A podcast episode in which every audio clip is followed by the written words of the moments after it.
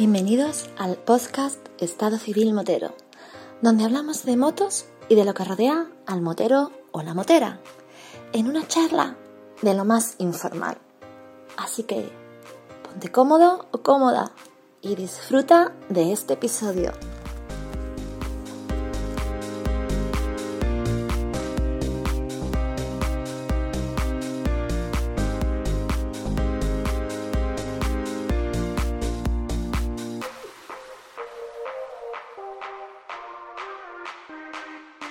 ¿Qué pasa, chaval? ¿Qué pasa, Vampi? ¿Cómo estamos? Don Roberto TRK, yo todavía te tengo puesto en la agenda como TRK. Don Roberto TRK, así es. Aunque bueno, ya sabes que me pasé a, a África y que esta vez no venimos a criticar las motos chinas, venimos a algo más serio.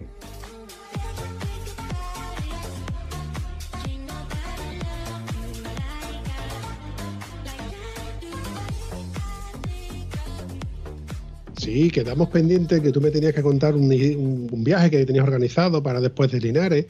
Y bueno, entre Pito y Flauta, tú has sido el que ha organizado este trío. Se podría decir un trío, ¿no? Es un, es un trío, un trío perfectamente compuesto. Aquí vamos a charlar tres amigos y bueno, vamos a contar cositas y, y yo pretendo filosofar un poquito también.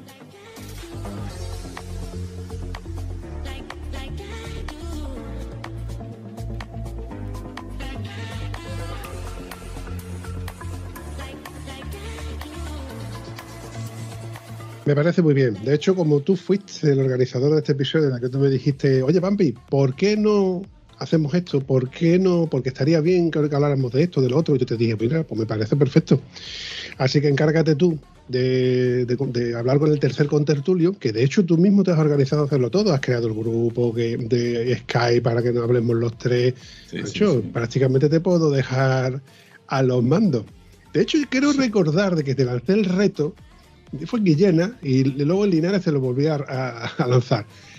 Que yo crea tu propio podcast, yo te doy las herramientas, te digo cómo se usa. Y al final yo estoy seguro de que de un modo u otro terminas hablando de, tus historias o de tus cosas o de lo que te dé la gana. Bueno, sí, en Linares estuvimos, me sacaste también ahí en Linares a, la palestra, ¿no? Y en público me, me lanzaste el reto. Pero bueno, la verdad es que es un reto es un reto que, bueno, a veces, a veces te encuentras mejor para hablar, a veces peor, o a veces la mente empieza a pensar, como, como ha sido el caso, ¿no? El caso este ha sido que, que, bueno, yo inicié este verano un viaje, un viaje largo. Además, cuando yo me metí en el viaje, me pareció más largo de lo que realmente pensaba. Y en esa situación, pues empecé a pensar pues, en, nuestro invitado, que nuestro invitado se organizó un viaje a Cabo Norte y, yo decía, hostia, tiene que estar en la misma situación que yo, porque además con, con, con, con lo que a mí me ha ido pasando en el viaje, que, que ahora, ahora, lo contaremos, pues bueno, pues, pues te metes en la moto, empiezas a, a salir a, a carretera y, y, y, para salir de España un calor impresionante. Eh, cuando llegas a Francia un calor que no te lo esperas tampoco porque no, no, no son normales las temperaturas que hacía en ese momento. Y bueno, yo pensando también en, en, en nuestro compañero, que, que, que, además iba con, con su mujer y, y, que iba hacia Cabo Norte con esos cambios de, de, de, de climatología, de, situaciones, de, Y, no hacía más que pensar en eso, ¿no? Y un poco, como también hemos, sido compañeros eh, de, fatigas en, Linares, pues bueno, pues venía a la mente, ¿no? Y bueno, y más un poco con las circunstancias que a mí me han venido sobrevenidas en el viaje, ¿no?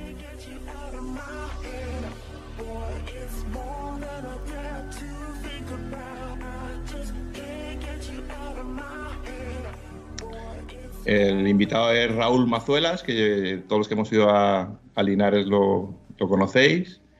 Y el tío se ha hecho un pedazo de viaje que tiene mucho mérito, porque además me acordaba de Linares, porque tuvimos a última hora una conversación con Alberto Bior. Y Alberto nos comentaba que sí, que el viaje, pues sí, estupendo, pero que, son viajes duros, que, sabemos que aunque esa dureza a nosotros, nos, a los moteros, nos, encanta, ¿no? Y, disfrutamos, ¿no? Pero bueno, a veces suceden circunstancias que, bueno, pues que te, pueden fastidiar un poco el viaje, como fue mi caso.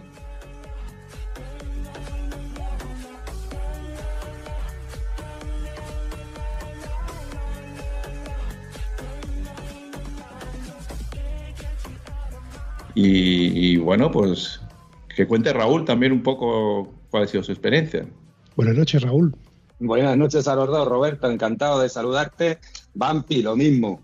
Un placer estar aquí con vosotros y contaros pues, mi experiencia y disfrutar de este ratito con vosotros y de transmitir a, a todos los amigos del podcast pues lo que es un viaje a Cabo Norte. Yo no quiero pecar de nada, pero bueno, es un viaje que hay que planteárselo sin pensar que vas a Cabo Norte. Y yo creo que de esa forma es fácil.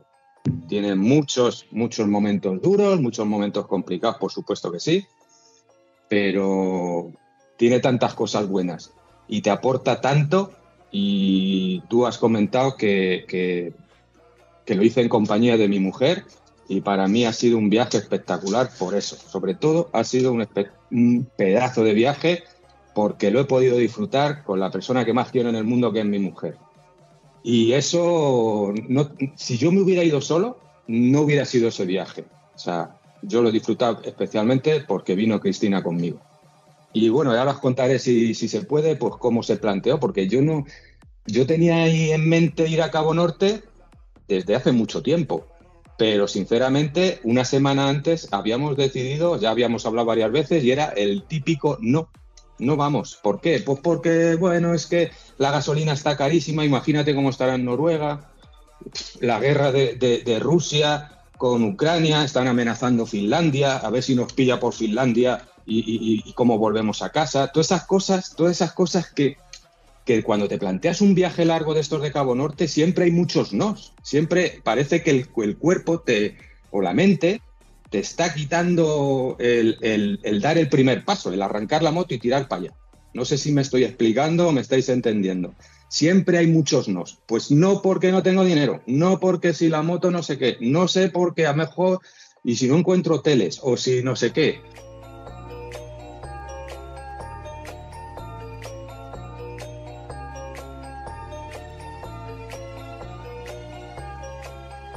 Acaba de entrar Cristina aquí. ¿Os importa que os la presente? No, adelante. Pues mira, ponte por acá, Cris. Ah, bueno, no tiene, no sé si va, no va, toma, ponte un, cacharrito de estos, please.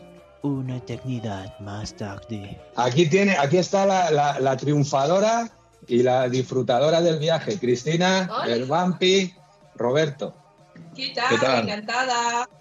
Buenas noches, Cristina. Encantada. Buenas noches. Roberto, por mi parte ya te puedes retirar, ¿eh? porque tu, mujer vale más que tú un, rato. en toda la boca. Raúl, Raúl, Raúl, Raúl. Raúl. Sí, sí, sí. Oye, hemos convertido el trío en cuarteto. Esto yo, eso se empieza a degenerar, ¿eh? Esto...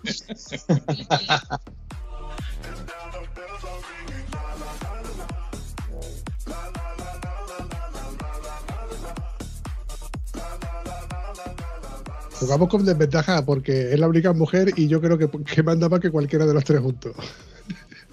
No, no, no mando mucho, no mando mucho. Solo aquí me, En casa un poquito, no puedo mandar mucho, sí. Oye, Cristina, una pregunta facilita. ¿Quién engañó a quién? O se puede decir, ¿tú te dejaste engañar para ir a Cabo Norte o tú ya tenías experiencia en hacer viajes, viajes con Raúl? A ver, esto es muy gracioso porque, a ver, eh, yo... Mm, Raúl tiene moto hace muchos años.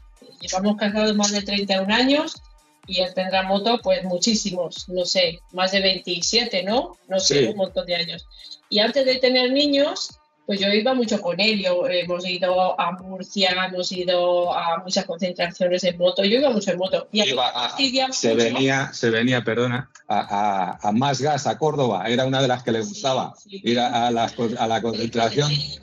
Perros del Ebro, eso, esa era nuestra vida de, de novios y principios de casado. Todos los fines de semana nos íbamos a, teníamos una Vulcan 800 y nos íbamos a, a toda España. No Ay, perdona que le corté, que hay que cortar a los chicos a veces.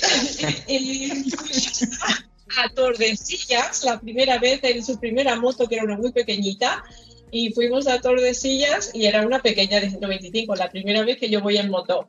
A, la concentración ah, de pingüinos. pingüinos. Me llamo pingüinos. Y yo con mi chaquetita de cuero, mm, muy bonita. Pero de vestir, no era de moto, era de vestir. Una de cuero roja, muy bonita, pero no es de moto. Yo pasé más frío que todas las cosas yendo, yendo allí a Tordesillas. Y vamos, en la previsión, no, no, vuelvo a hacer esto. Me entraba el aire por todo, todos los sitios, increíble. Entonces éramos novios, yo lo quería conseguir era irnos a la ducha calentita juntos. O sea, yo era la cuestión.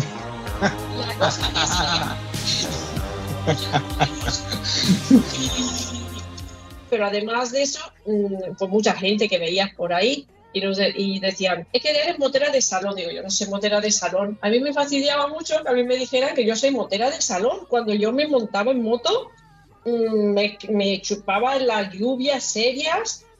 Entonces, eh, pues a ver, no sé, la vida, pues eso, 30 años, los niños, pues yo he dejado de montar mucho en moto. Y finalmente he ido alguna vez con él, hemos ido a algún sitio.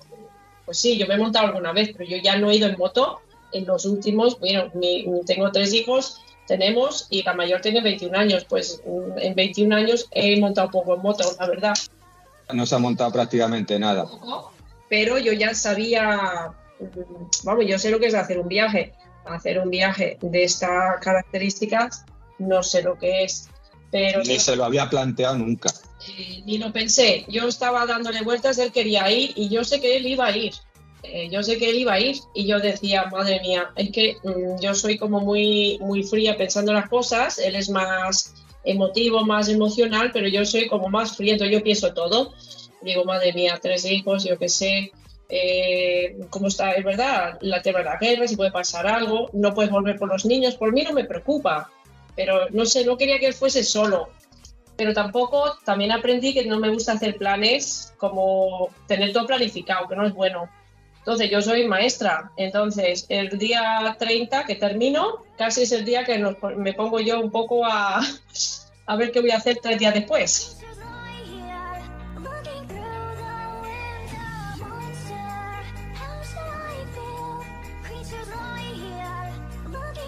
Sí, lo que os acabo de lo que os acabo de contar, que habíamos dicho, pues nada, Cabo Norte otro año tiene que esperar. Y sin embargo, de repente dijimos, pues nos vamos dijo que sí y dijimos, pues venga.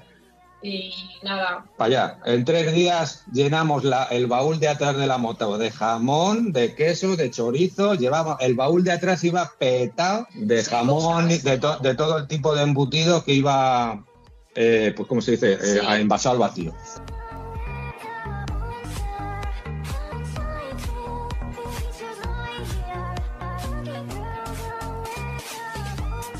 O sea que estabais usando el sistema que yo muchas veces mm, voy diciendo, ¿no? Eso de ir de, acampada o ir de, a los sitios, eh, ir de viaje y siempre llevar embutidos, fiambre, eh, todo lo que puedas llevar, porque además de que te puede hacer falta en un momento dado que no tengas dónde parar, o por ejemplo, como decía nuestro amigo Javier Quiroga, ¿no? 25 días comiendo salchicha. Es verdad. A ver, yo no sabía cómo iba a ser la cosa. Lo que sí es que hemos sido cargados con una tienda de campaña que él quiere, pero yo no soy de tienda de campaña. Si yo te digo que yo me meto en la tienda de campaña, por ejemplo, hay en Más Gas en Murcia, y me fui con la sábana no, en Córdoba. en Córdoba, perdona, me fui con la sábana blanca y el hilo dental. Así me define cómo soy yo de eh, mi, mi tema de, de- de camping. Pero eh, llevamos la tienda de campaña, por si acaso, y me dio una tranquilidad enorme, que Raúl decía, es que hemos sido cargados con cosas que no nos... mm, digo, mira, tú no sabes qué tranquilidad me daba, porque en un momento dado, yo le decía a Raúl, mientras uno, llevemos agua, eso no podía yo no ir sin agua. Ahí tengo una manía y tengo que llevar agua. Mientras llevamos agua, llevemos algo de comida por si acaso, porque ya ha habido momentos que aunque quería yo buscar, queríamos buscar un sitio para comer, no había. Y sobre todo que si llegabas a un sitio a las 8, aparte de las gasolineras, no tenías, no había. Entonces, a mí me da mucha tranquilidad. Pues eso, llevar agua, algo de comida que no nos falte, ir a la tienda por si acaso. De todas formas, eso es una, es una tara que tiene aquí, es la única que tiene, pero esa, Sí. esa tara la tiene. Salgamos donde salgamos, siempre tiene que ir con agua, o sea, ella es así. Eso es así. Y los pimientos son asados. Y las papas fritas. Hemos estado hablando de- del, del viaje que has hecho a Cabo Norte, Roberto de, de su viaje que, que ahora hablaremos de hacia dónde se dirigía, pero no hemos hablado, Raúl, qué moto tienes. Pues tengo una, una marca que es poco conocida, una BMW, una K1600 GTL blanca del 2018. En marzo ha hecho cuatro años justos. Y tiene, te digo los kilómetros, no sé si es relevante. pero bueno. Sí, sí, es relevante, porque Luis, nuestro amigo Luis, del, del podcast No. de motos y más, decía que, el- a ver, la moto se puede vender cuando se puede vender, porque motos con 100.000 kilómetros son difíciles de vender, entonces hay que hacerle ya ciertos man- mantenimientos y demás. Y yo soy de los que digo que si me gusta la moto, me la quedo. Si no me gusta, evidentemente la cambio. Pero yo creo que es- esa moto le encajaba. Yo creo que esa moto la va a echar de menos. La K1600 la va a echar de menos. ¿Cuántos kilómetros tiene tu moto, Raúl? Pues 100.000. Ha venido de Cabo Norte con 100.000 kilómetros. Yo siempre le echo a mi moto más o menos por ahí. Eh, esta tiene cuatro años.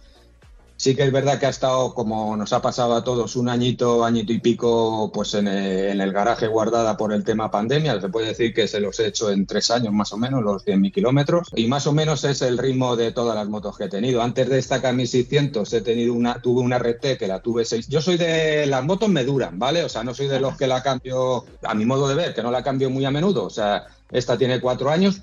Eh, en principio quiero seguir con ella todavía mínimo otro par de años, aunque me estoy planteando alguna moto un poquito más trail y de baja cilindrada. O sea, escúchame lo que te digo. Pero bueno, la anterior, por ejemplo, que fue una RT, la tuve seis años y la hice también bastante más de 100.000 kilómetros. Y anteriormente tuve una Goldwing 1500 roja, Burdeos. Y esa la tuve 12 años. Esa la compré de segunda mano con 20.000 kilómetros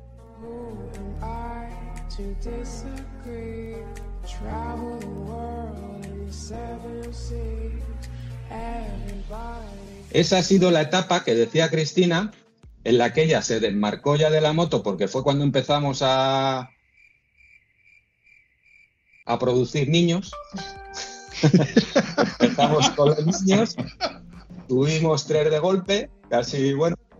Y, y bueno, pues ella, yo seguí con mi moto, tenía la Goldwing. En la Goldwing la tuve, digo, 12 años, o sea que es una moto que tuve 12 años encantado con ella. La hice muchísimos kilómetros, pero todos solos. Ella se subió tres veces, pero de ir a por el pan, como decimos aquí. Entonces yo creo que hay que darle una medalla de honorífica a Cristina porque prácticamente de no montarse en moto nada más que a cuatro eventos, cuatro cosillas, a hacer este viaje a Cabo Norte a dolor, entre comillas a dolor, yo creo que la experiencia, yo creo que si no te ha pedido el divorcio, ya, ya tienes mujer para un montón de años. ¿eh?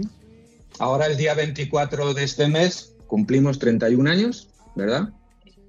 El año pasado, 31 años casados más 5 o 6 de novios que estuvimos, pues toda la vida. Se puede decir que toda la vida con ella.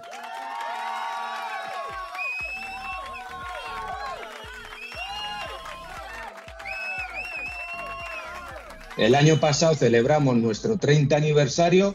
Te he dicho que estaba ahora mismo en Castellón. El año pasado también estábamos aquí para nuestro aniversario.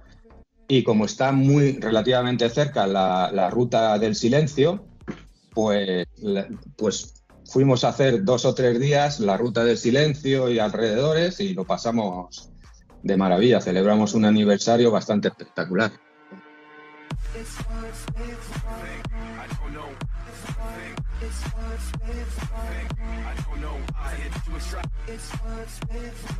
Y desde entonces a hoy, bueno, eh, se ha montado muy poco. Un par de viajes, un par de viajes que hemos hecho en alguna concentración. En marzo creo que fue, fuimos a, a un evento en La Nucía, ahí en Alicante, que se llama Encuentro Grandes Viajeros. No sé si os suena.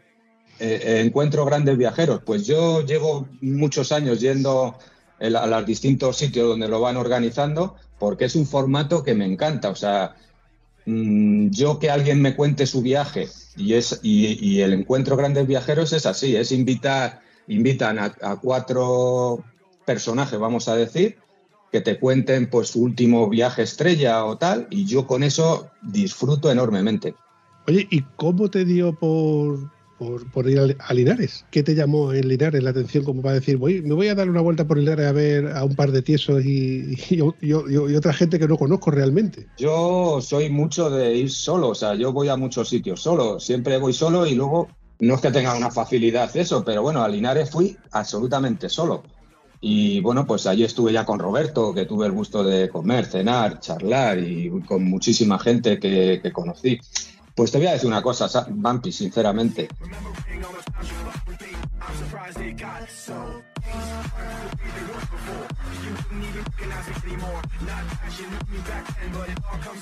A Linares fui porque por las noches me acuesto con un señor, ¡Ay, que me quedo muerta! con alguien que me, que me alegra la noche, o sea, que, que disfruto con él, con, con los invitados que- que lleva, y a mí me, encan- me, me encantó ir allí. O sea, es que yo fui por, por, la- por, por todo lo que me transmite este podcast, ni, ni más ni menos.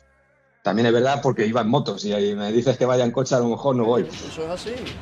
Y los pimientos son asados. Y las papas fritas. Mm. pero como era, como tú dices, una disculpa más para coger la moto y, y a los que estábamos unos quemados de hacer kilómetros, unos cansinos, cualquier disculpa es buena. Además, ya te lo he dicho, yo eh, tengo que declararlo públicamente. A Huelva no he pis- en Huelva no he pisado. Es un sitio, he ido a Cabo Norte, pero a Huelva no he ido. O sea, yo digo, ¿y cómo no he ido a una ciudad como Huelva? Es que es imperdonable.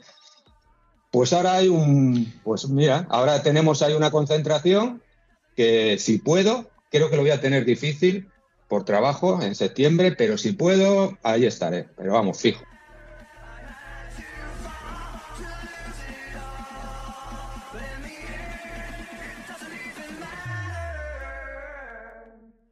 Cristina, tú como profesora, doy por hecho de que tú estás a la orden del día de lo que es Spotify, de lo que son los podcasts. Eh, cuando te dice Raúl de que se va a venir a Linares a ver un par de tiesos eh, y te cuenta lo que es la palabra tieso, y que, ¿cómo encajas tú Linares y, y que él vaya a ver a una gente que no conoce en el podcast? Mira, mm, después de tantos años juntos, mm, mira, que vaya donde le dé la gana. Eso no. ¡Eh! ¿Habéis visto? Ah, Esto no lo... Pedir perdón que permiso. Y luego Linares está cerca, ¿no? De Andújar, ¿o ¿no? Sí. ¿Sabes? Mis padres son de Andújar, son de Andújar, de Jaén. Entonces, bueno, pues si va por esas tierras, pues mira. Pero bueno, no, es de broma. Que no, él me dice, voy a ir a tal sitio, si quieres te vienes, ¿sabes? Él, él no pide permiso. Yo no sé nada de esto de Huelva. Eso de, lo de permiso suena muy mal. Nosotros hablamos y se habla y punto. y. O sea, yo lo tengo que respetar. Él le encanta la moto y le encanta. Si yo este mundo se lo quito, le quito una parte de, ¿sabe? Esto es, necesita él usar- estar en la moto eh, y ya está ahí, y viajar. Y ya está, y yo sabía que se iba a ir a Cabo Norte, lo sabía. Entonces, eh, yo, uno, la verdad que me parecía un viaje tan bonito y tan... Es que tenía... Y, y- yo, la verdad que me encanta también viajar, me encanta viajar. Yo vivido en Canadá muchos años, me he criado allí. Por el trabajo que tenía anteriormente, también he viajado a muchísimos países en el mundo.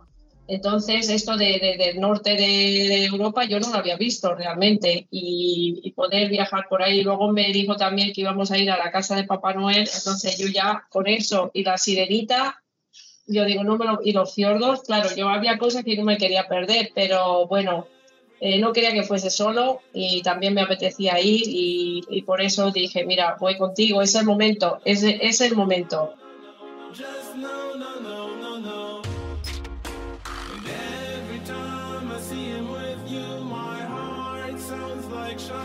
Primero, eh, ahora mismo, si piensas mucho las cosas, no va a salir porque tienes una madre que es mayor, tienes tres niños en casa, yo trabajo, él ahora mismo no, es que hay tantos factores y digo, es el momento ahora, eh, ya sabe, el año que viene puede ser otro momento y no vamos a poder hacerlo. Entonces, Eso es un eh, poco lo que yo comentaba. Un viaje largo hay que saltar muchos nos, que nos vienen inconscientemente muchas veces, de, de mil cosas. Del miedo, lo primero, de pues eh, salir de la zona de confort, como se dice, de y muchas veces dejamos de hacerlo más que por las realidades, por esos nos que te vas planteando de pues es que si la guerra, que si el esto, que si lo otro, que si no sé qué. Es muchas veces liarse la manta a la cabeza y tirar. Pero luego mm, había unas cuantas cosas más de, pues prácticas, muy prácticas y muy de la vida real. Tienes tres hijos, entonces yo le dije, tenemos que sacar un seguro. Si nos pasa algo, los niños no se pueden quedar con las deudas. Entonces, eh, sacamos un seguro, pusimos lo del tema este de tristemente, pero tema de la herencia, ¿sabes? Cosas así que no se Eso. plantean nunca, pues son cosas buenas, que, que eso es lo único que planifiqué con anterioridad, lo único que hicimos, que era además de bueno hacerlo, y, y con Bueno. esas cosas, pues, y el resto ya, mm, poco más.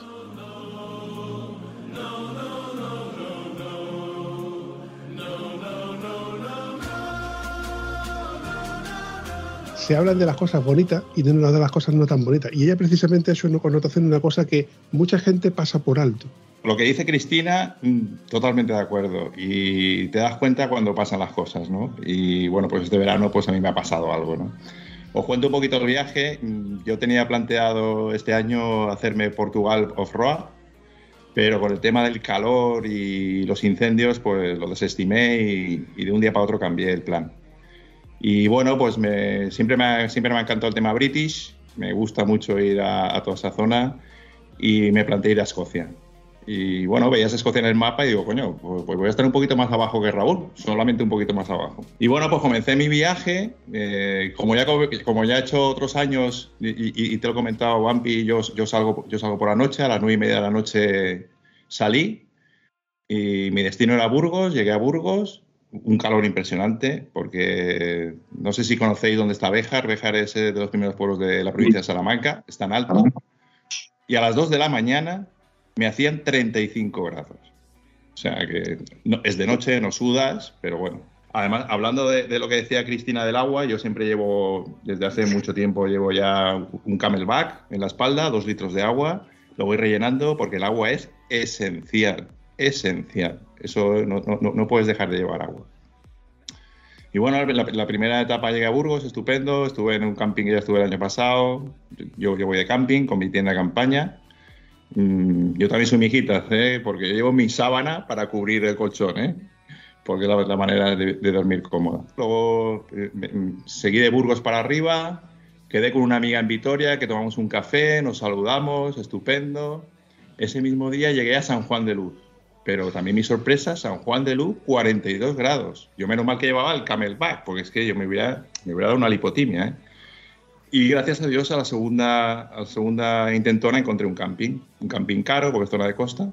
Pero bueno, digo, aquí pongo el huevo y, y lo primero que hice fue tirarme a la piscina, claro, para refrescarme.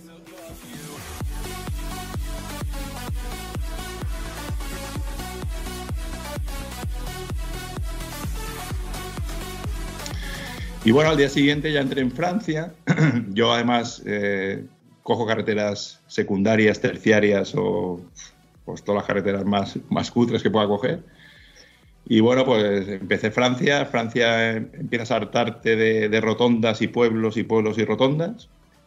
pasé por la Borgoña, vi todos los vi- viñedos y llegué a un pueblo que se llamaba Leblanc, acampé, todo sin, sin novedad y bueno, ya empezó a remitir, a remitir el calor y ya al día siguiente que, que volví a emprender la marcha, pues ya empecé a disfrutar. Incluso me llovió, me puse mi traje de agua, iba de puta madre por la carretera y paré a tomar algo. Paré a tomar algo en un pueblo que se llama Bert, ya estaba un poquito más arriba de París. Y tomé algo, hice una llamada al trabajo, que teníamos un asunto. Coño, que, que llamo al trabajo, termino de hablar con mi, con mi socio y, y- por la mente me, me entra, hostia, a ver si no vuelvo a hablar yo con, con mi socio. Tú fíjate eh, lo que son las cosas, ¿eh?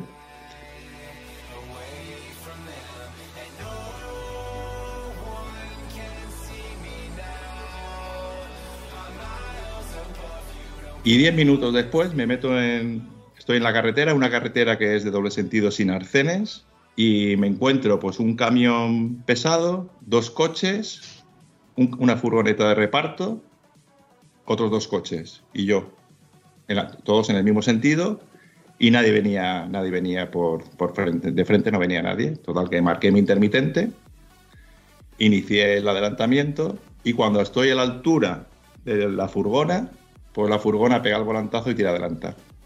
Y hostia. Total, que, que tuve que hacer? Decidir. Y la decisión fue, mm, no puedo contactar con, con- con el furgón. Entonces, la carretera tenía como una acequia al lado, en forma de V, y me tiré a la acequia. Pero claro, la moto entró bien, porque el África aguanta, pero iba muy rápido.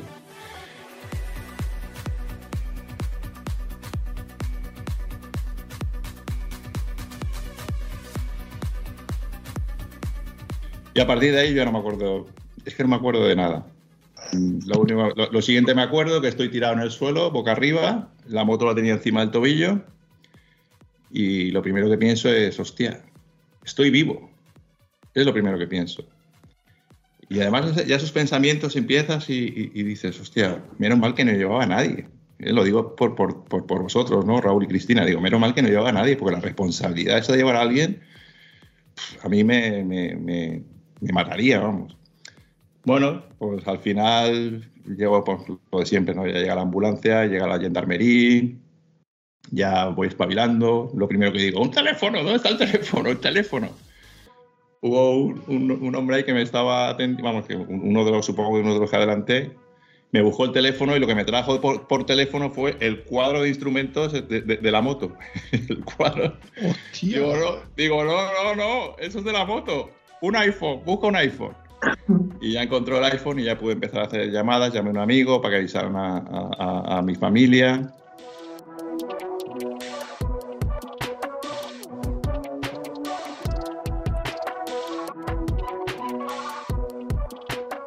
Llegaron los de la ambulancia, estás en Francia, un país poco amigable, vamos a decirlo así, poco amigable. Y bueno, la ambulancia me recoge, me meten en la ambulancia. eh, mm, bueno, me llevaron a un hospital que, que tardaron en llevarme al hospital porque tenían que decidir a qué hospital llevarme. Yo no sé aquí cómo funcionará, pero en Francia lentitos. Y cuando me llevan al hospital me hacen las pruebas, me dicen que no tengo nada, que tengo contusiones y me mandan a un hotel. Y te mandan a un hotel. Y me mandan a un hotel. Con unos dolores, yo no podía ni andar, vamos. Y bueno, pues en el hotel las pasé canutas.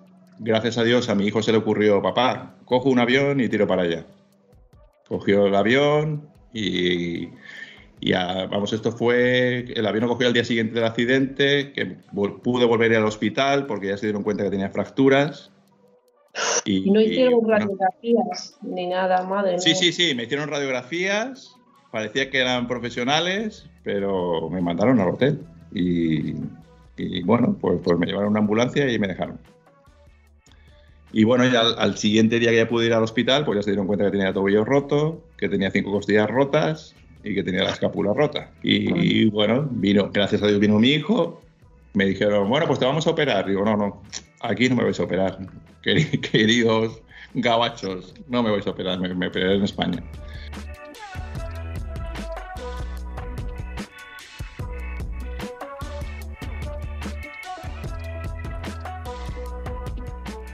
Y bueno, pues a partir de ahí, pues, hombre, eh, eh, antes de que vino mi hijo yo me vine abajo, me vine muy abajo.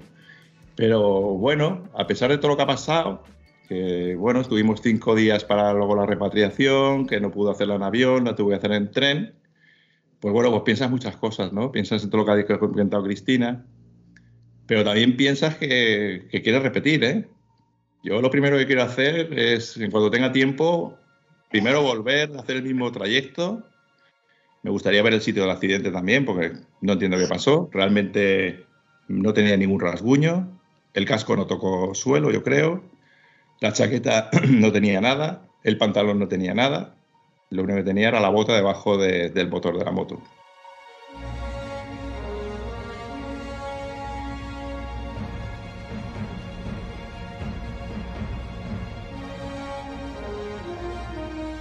Quería dar otro consejo después de la experiencia que, tampoco tenemos nunca en cuenta y es que debemos de guardar los tickets de todos los complementos de moto que compremos. ¿Por qué? Pues porque yo ahora tengo que buscarme la vida, porque la chaqueta me la cortaron con una tijera, los pantalones me la cortaron con una tijera, el casco no sé ni dónde está. Entonces, todo esto de cara al seguro también, tener el resguardo de los tickets, de todo lo que lleves, te los van a, te los van a, pagar. Los tienes, pero los tienes que tener, tienes que tener las facturas. Entonces es muy importante que cada vez que compremos algo, si somos viajeros, escanemos el ticket y lo guardemos, porque nos va a venir un dinero ahí que es importante, entre casco, chaqueta, botas, mm, intercomunicador, yo el intercomunicador lo salvé, mm, son miles de cosas las que llevamos. Entonces es muy importante también, eh, dada la experiencia, que, guardemos esto. ¿eh? Yo, yo, yo, yo, yo, este podcast se lo propuse al Bampi para contar la experiencia y para que salgan estas cosas, ¿no? Que, bueno, son tristes, pero yo me río, yo, yo, yo estoy contento de lo que ha pasado.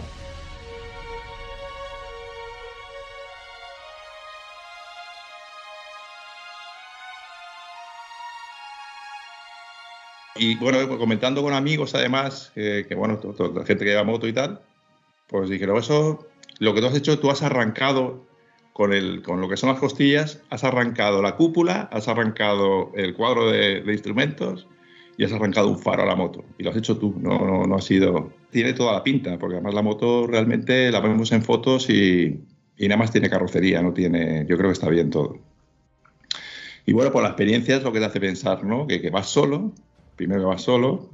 Sí. Y, bueno. Esta, esta, es la parte dura de los viajes, que realmente todos los que vamos en moto, pues no lo pensamos, pero siempre sabemos que, que es, ese peligro o esa cosa mm, nos puede ocurrir en cualquier momento. Yo soy un tío muy prudente.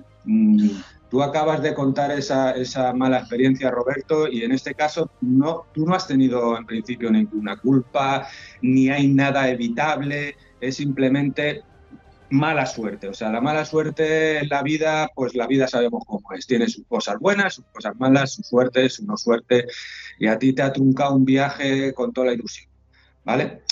Eh, lo que hablábamos, por ejemplo, y con esto no quiero yo tampoco decir que poner un punto negativo sobre Francia, pero nuestro viaje a Cabo Norte ha sido como la seda, o sea, ha ido todo perfecto, o sea, perfecto en todos los sentidos, en cuanto al viaje, la máquina, todo, o sea, todo perfecto. Hablando de, de peligro y de accidente o tal, lo más peligroso que hemos vivido Cristina y yo en el viaje a Cabo Norte fue a la vuelta. Eh, cuando entramos en Francia, ella me dice, me apetece pasar por París, ¿se puede? Digo, sí, prácticamente nos pilla de camino. Dice, pues me gustaría ir a París, que ella tiene devoción por la Torre Eiffel, ¿qué le vamos a hacer? Igual que la tiene por mí. pues la tiene, la tiene por la Torre Eiffel, sobre todo cuando a las nueve de la noche se enciende, saltan las chispitas y tal. Bien, pues el peligro más gordo que hemos tenido en el viaje fue el trayecto del hotel donde dejamos, eh, donde íbamos a dormir esa noche en París, pues desde el hotel hasta la Torre Eiffel y desde la Torre Eiffel hasta el hotel. O sea, un tráfico caótico y en, ese, en, ir a la Torre Eiffel y en volver a la Torre Eiffel, pues fácilmente un par de veces o tres tuvimos problemas de que algún coche se me daba por delante. Con uno tuve que discutir que el tío era francés, pero todo lo que le insulté me lo entendió. O sea, perfectamente.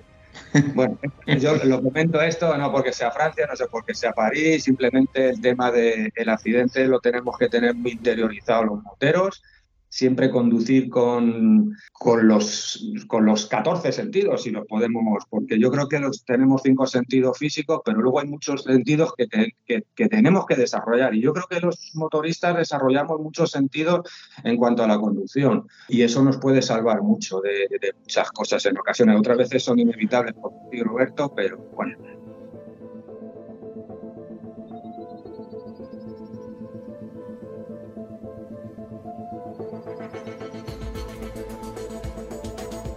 Hay una cosa que quería comentarte, Raúl, que da gusto escucharte hablar, la verdad es que sí, pero es que no dejas hablar, no dejas hablar ni a Roberto, ni a tu mujer, ni a mí, macho. Cuando sueltas palabras, eres una metedora, tío. Da gusto escucharte, tío.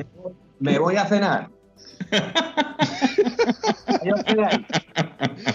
no, no te vayas, no te vayas porque, no te vayas porque quiero hacerte una pregunta delante de tu mujer. Y ya que pasaste por París, yo digo yo que alguna tiendecilla, algo la habrías comprado, ¿no?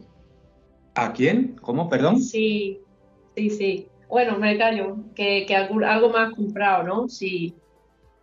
Que se me ha comprado algo. Pasas por la ciudad del amor, pasas por París, donde allí todo es idílico, que menos que te lleves algún regalito, algún souvenir de, de, ese sitio, ¿no? Sí, sí, tengo souvenir de todos los... Sí, sí, de todos los sitios tengo souvenir. Sí, los tengo además así en fila. Ahí, ahí no, la no la dije nada, déjate de comprar ni de tonterías. Pues ahí se compró unas cuantas Torre Eiffel, lo típico. Y con, luces, con luces. ¿Sabes lo bueno de un viaje a Cabo Norte y de llevar la moto hasta los topes como la llevamos? Luego si quieres hablamos de esto, porque mi moto es grande, tiene capacidad de carga toda la que tú quieras, pues ahora después si te puedo describir un poco cómo iba la moto que vais a flipar.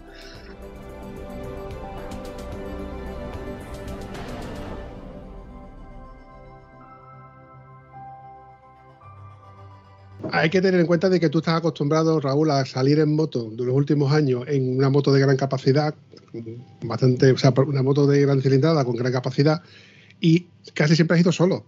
Entonces te podías permitir el lujo, por ejemplo, como el último día que fuiste a Linares, que te llevaste una camisa blanca preciosa que ponía k 1600. Eso normalmente nosotros no llevamos, lo que vayamos son camisetas arrugadas y apretadas junto con los calzoncillos, con, con el único calzoncillo que puedas llevar la moto, ojo. Pero claro, al ir con tu señora esposa, pues evidentemente tienes que dejarle sitio a ella y algún huequecillo para algo que venga de vuelta. Sí, la verdad que todos los días, todos los días, Cristi, que no tenemos sitio, Cristi, que no tenemos sitio. Cuando paramos en el círculo polar ártico y un sitio ahí tan bonito, dice Cristi, que no tenemos sitio. Eh, piedrecita, es que soy así, alguna piedrecita que he visto, en, cositas, y era complicado, pero bueno, algunas cosas pude traer, claro. Eh, vamos a ver, yo no sé si esto que voy a decir debo decirlo, porque lo mismo viene la policía noruega y todavía no detiene. Llevábamos, tú sabes que mi moto pesa unos poquitos kilos, no sabemos, bueno, unos poquitos, más los, más, más, los extras, más eh, tal. Bueno, subimos al Preikestolen. Allí no había tiendas de souvenir ni nada, pero ¿sabes lo que se le ocurre a la Cristina? De ir todo el camino recogiendo piedras cuadraditas que se parecen al Preikestolen, que pesaba la bolsa de las piedras un kilo. Digo, ¿dónde piensan meter eso? Digo, digo, mejor. No, no compraba souvenir, pero se le iba a coger piedras del. Es que está de prequestolen y está para tal, y está para recuerdo de no sé quién. chica, ¿cómo vas a meter un kilo de piedras en la moto ahora? Al final me la traje y ya está, no le dije nada. Me engañó y las metió por las maletas. Allí me las traje las piedras. Sí, sí, Cristina, cariño, yo soy, tú eres de las mías.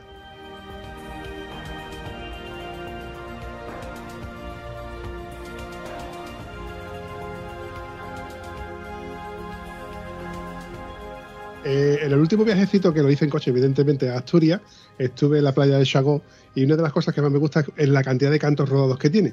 Bueno, pues me traje una bolsa de estas de Carrefour que son súper resistentes con las dos manos de la cantidad de, piedrecitas que me, que me, traje. ¿Por qué? Porque me encanta decorarlos. Y tengo una maceta de gran envergadura con su pie todo lleno de piedrecitas que son preciosas. Además, cuando tú las mojas, cambian de color. Es que es precioso. Por eso, de Cristina, entiendo que tú te quieras traer tus piedrecitas.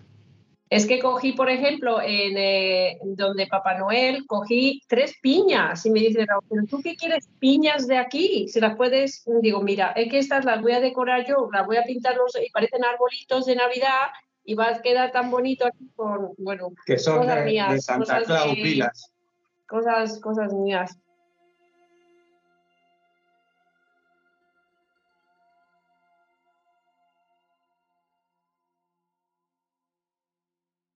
Eh, yo lo que quería decir, eh, referente al viaje, yo lo siento, vamos, que siento mucho lo, de, lo del viaje, de verdad, pero porque nos podemos poner todos en tu sitio, en De tu lugar, sí, lo siento mucho, pero yo creo que la vida, de verdad, tenemos que darle la vuelta a las cosas, tienes que pensar, has tenido suerte, Mm, ¿sabes? No es decir, vaya desgracia que he tenido, he tenido suerte, he tenido suerte en la vida, porque pues la vida es muy larga, nos pasan muchas cosas y, y al final eh, tenemos que dar gracias. Y también yo creo también en el un poco en el en la suerte he tenido 12.000 kilómetros para pensar mucho y muchas veces me pasaba por la cabeza sobre todo Raúl decía ves estas cables aquí de en la mediana dice esto nos corta la cabeza y nos vamos a sabes nos mata directamente Digo, no sé qué si, si la mediana con cemento que me machaco ahí como un huevo ahí aplastado o que me corte no sé cuál de las dos es mejor un inciso a esto que está diciendo,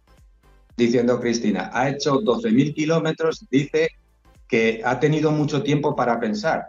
Ella Sí. va con un casco mm, que no, vale es el que debería llevar, que no tiene, que no tiene eh, intercomunicador. En casa se quedó el casco bueno y, se ha- y nos hemos hecho 12.000 kilómetros sin, sin intercomunicador. Entonces, lógicamente, pues bueno, ella decidió irse con ese casco Sí, porque el otro dice que le molesta, que no sé me qué. dolía la cabeza Bueno, no podía me apretaba Bueno, pues ha hecho 12.000 kilómetros sin poder sin que podamos hablar porque el casco bueno con intercomunicador lo dejó en Sí. casa. Bien. Él, le ha dado tiempo a pensar.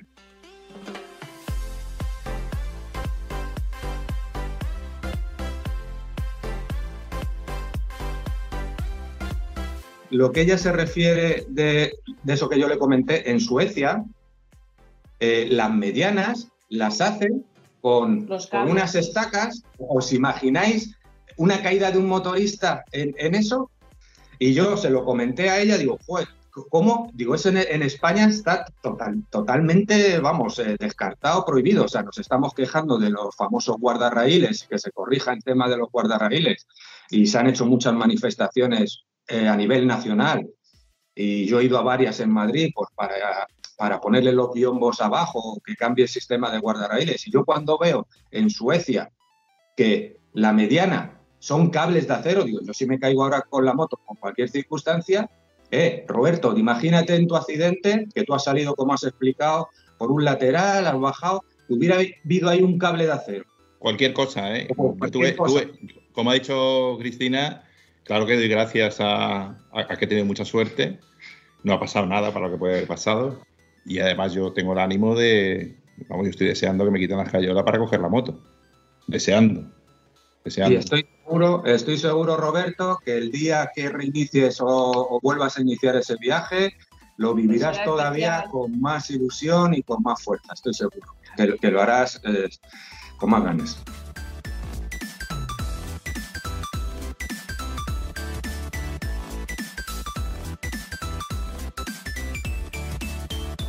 Yo particularmente quiero hacer una pequeña reflexión eh, a favor, de, en este caso de Cristina, que ha sido la que ha precavido.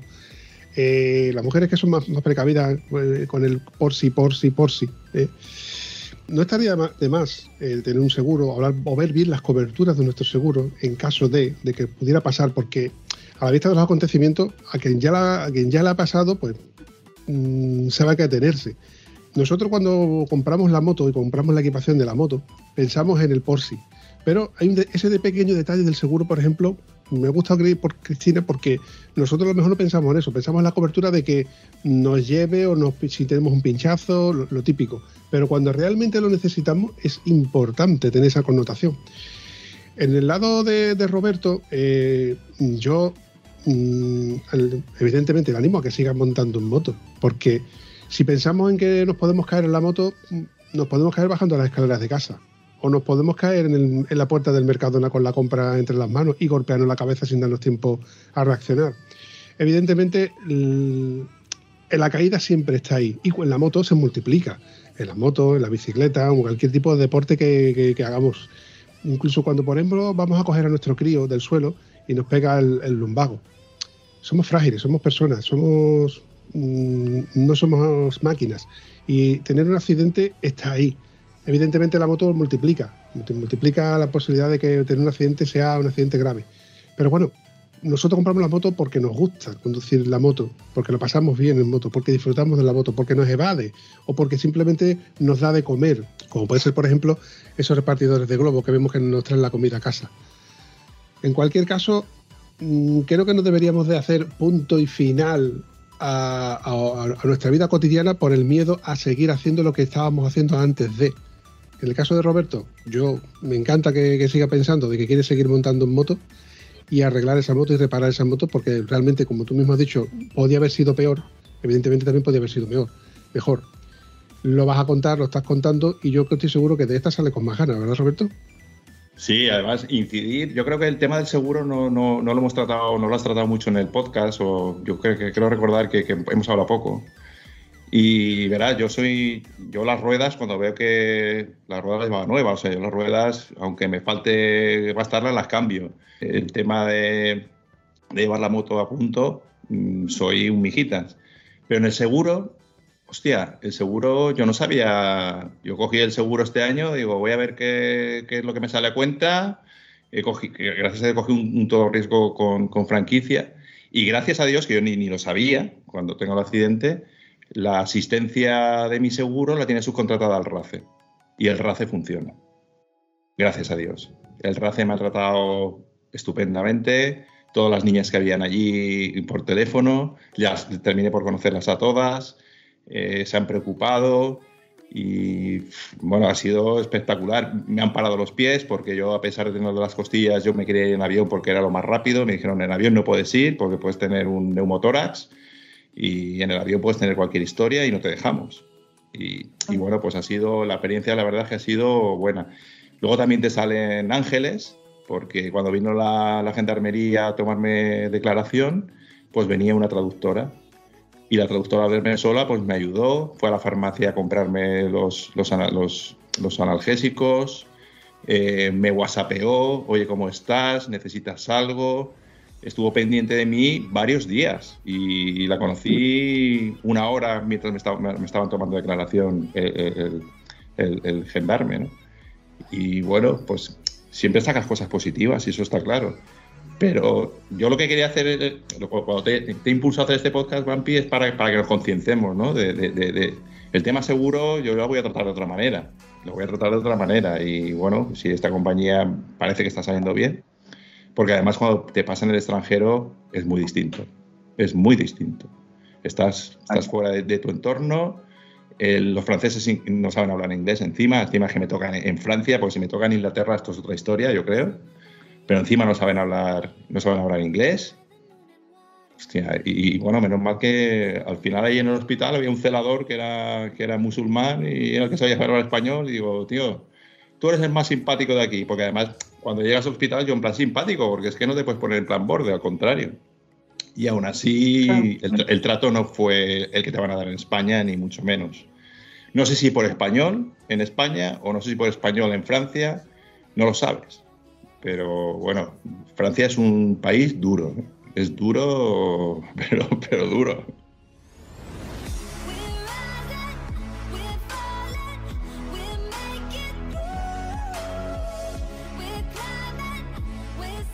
El tema este del seguro, pues sí, mira, es una cosa que todos nos debemos replantear. Hagamos los viajes más largos, más cortos, todos tenemos nuestro seguro de moto.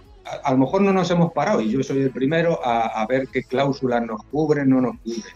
Y aquí, como decía Bampi, pues Cristina, no sé, tiene, pues, bueno, pues es- se le encendió esa bombilla, porque ella sabía que tema moto, equipaje, la revisión, como tú dices, Roberto, el cambio de ruedas, lógicamente, ruedas nuevas, tal, todo eso estaba todo controlado.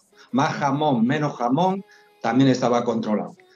Pero eh, ella dice, oye, eh, dejamos tres niños en casa, vamos a ir a hacer un viaje que son muchos kilómetros, en muchos kilómetros, en muchos días puede pasar cualquier cosa. Y tuvo esa precaución de decir, y nos costó una llamada de teléfono, al final es una llamada de teléfono, los precios, también el precio lo decides tú también, dependiendo qué cláusulas quieres que te, que te, que te incluya, ¿no? Que nos incluya el nuestro, Cristina. Repatriación, por ejemplo, Roberto, que has estado hablando, ¿no? A ver, Sí. eh, bueno, yo antiguamente no trabajaba en una multinacional, era gerente de recursos humanos y una de las cosas que yo hice fue implantar un montón de políticas, procedimientos y sobre todo eh, todos los seguros que hay por haber. Pero es muy importante, los seguros de vida son muy importantes, eh, el seguro de vida, pero el se- seguro de accidente es todavía más importante, ¿sabes? Cuando una persona eh, al final en una muerte al final tal y ya está, pero lo otro y te quedas una incapacidad para siempre es casi peor. Entonces, eh, no sé, se puede hacer otro día otro de, de seguros si hace falta, pero la idea es que quería por lo menos un, que cubra una, un importe por una muerte, ¿no? Que no estemos. Por, eh, por un accidente que teníamos los gastos hospitalarios y luego un dinero que les queda a los niños. Ya Ella está. pensaba sobre todo en los hijos, Claro, en los que dejábamos en casa. No sé. Eh, entonces, Estas cosas es que son tan desagradables de hablar porque ninguno las queremos pensar, ninguno las queremos tratar. Sí. Y, y es, el- la- estamos hablando de esto y a mí me está dando yuyu. Y ya hemos vuelto del viaje, y ha sido maravilloso. Pero algunas veces nos tenemos que parar y pensar en estas cosas porque al final nos pueden ayudar. Sí, verá, yo, yo, yo miedo no tengo. Lo, lo que hay que estar es, como dice Cristina, bien, bien asesorados. Otra cosa, otra cosa que me llevé, por supuesto, la tarjeta azul eh, europea de, de sanidad. Sí, Es también hay que importante- llevar esa. Sí, sí, sí, que no cuesta Import- nada. Importantísimo cuando, cuando viajamos por Europa. Si encima no salimos de- del entorno europeo, el seguro ya es imprescindible. Un seguro más allá del seguro que llevas de la moto. Imprescindible.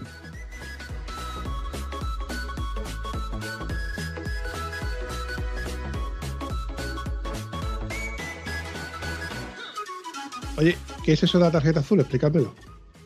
A ver, es la tarjeta sanitaria europea. Es la, la tuya de la seguridad social. Eh, tú, si quieres, es tan simple como entrar en el. Eh, Es una web llamada de teléfono, puedes por hacerlo web. por teléfono. Y es la Bueno, que bueno. te dan cuando viajas en Europa, dentro del. O, o los países dentro del Schengen. Eh, de ahí mm, te cubre. Te cubre Es- lo mismo que si estuvieras en España. Es la tarjeta de la seguridad social de- que, te- que todos conocemos, pues que, te- que es una tarjeta que eh, te habilita pues, para que te atiendan en Francia, en Alemania, etc. Sí que es verdad. no, no no, es, no, es, no es ni una llamada de teléfono, Raúl, perdona que te interrumpa. Porque yo cuando, Sí, cuando no. inicié el viaje cogí la tarjeta y vi que la tenía caducada. Entonces entras con tu certificado digital, entras en la seguridad social Sí. y, y me Sí, imprimí me imprimí un justificante por tres, que va válido por tres meses que me, que me, me, val- me valía como, tar- como tarjeta. Sí, Con lo cual, eso lo presentabas a la ambulancia, yo se lo presenté a la ambulancia, lo presenté al hospital, lo presenté a la siguiente ambulancia y no te cobran nada. Te tienen que atender. Y te llega una tarjetita también, si Correcto. quieres llevarla también. Digo, digo una llamada de teléfono porque Cristina sí que la pudo tramitar vía online, pero yo no pude y llamando por teléfono eh, me atendió directamente una señorita me la, y me la mandó al email ese justificante que tú dices, porque la tarjeta no me llegó nunca, ella sí le llegó a los dos o tres días, a mí no. Pero Pero bueno, también hay que tener en cuenta que aunque lleves la precaución de sacarte esta tarjeta sanitaria europea, eh, nosotros hicimos este seguro de accidentes aparte, que tampoco era mucho dinero, pero porque en Noruega, por ejemplo, eh, te atenderían, pero sí que tendrías que pagar algo o, o hay cierto dinero que no cubre. Entonces, siempre es bueno un seguro que te acompañe en ese sentido. ¿vale?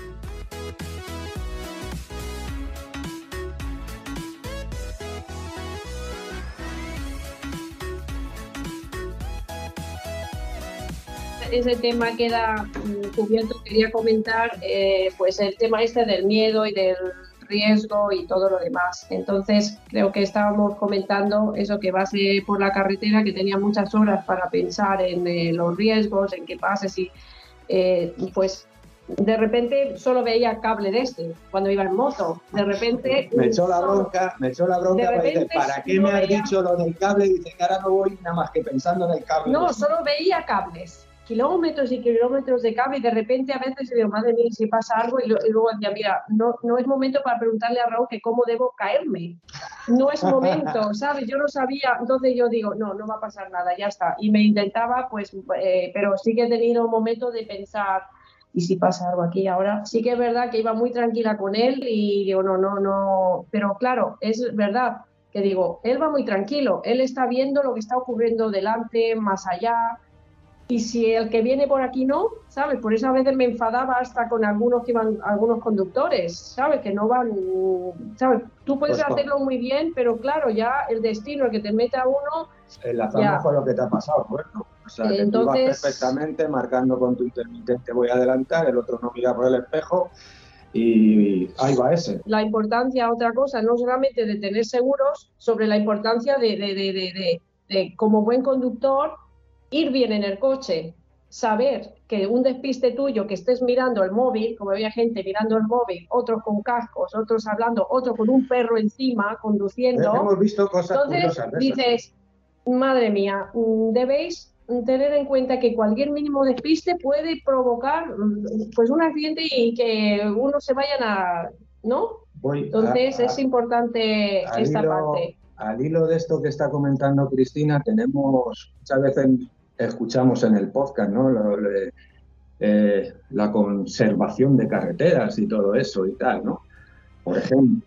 También. Y, debemos seguir eh, peleando porque nuestras carreteras estén siempre lo más pulcras y lo mejor posible. Y que las españolas de lo mejor de lo mejor. Vamos. Pero cuando sales a hacer un viaje de este calibre por ahí, empiezas a. Las comparaciones son odiosas, pero empiezas a comparar. A ver que España es. Y, ves por ahí que dices.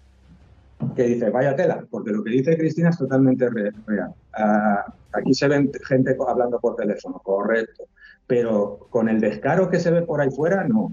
Eh, gente con auriculares, yo entiendo que será que están permitidos, porque si no, con unos auriculares de estos, como lo que estáis lleváis vosotros ahora, tal, un tío en una caravana con el perrito conduciendo encima de su, de su regazo. Pero vamos a ver, eh, a mí me dieron ganas de decir, señor, deje usted el perrito ahí hablado, porque si hace una maniobra mal hecha, me pasa como le pasó a Roberto. Es que me lleva por delante.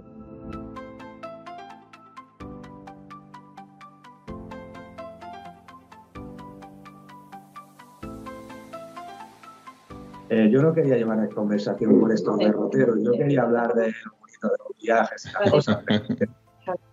No, pero es importante. Y bueno, y luego, escucha, termino, perdóname un segundo, Vampi, termino. El tema este de carreteras. Eh, podemos estar orgullosos de las carreteras que tenemos en general en España. Mucha, mucha conversación de carreteras tendría que haber, correcto. Pero cuando viajas por ahí, flipas. O sea, alucinas cómo están las cosas. Las obras en estos países que hemos recorrido nosotros se hacen en verano, lógicamente, pero eh, no estaban indicadas. O sea, yo he tenido que pasar con una moto eh, eh, eminentemente de carretera por unos sitios que digo, bueno, pues esto nada, vamos a hacer un poquito de, de horror, porque era escandaloso. O sea, de repente dejaba de haber asfalto, te metías por gravilla, te metías por, Era como si me hubieran metido por un camino real, ¿eh? O sea, pero real. Yo no, no veía muy correcto por eso tampoco, en cuanto a las obras.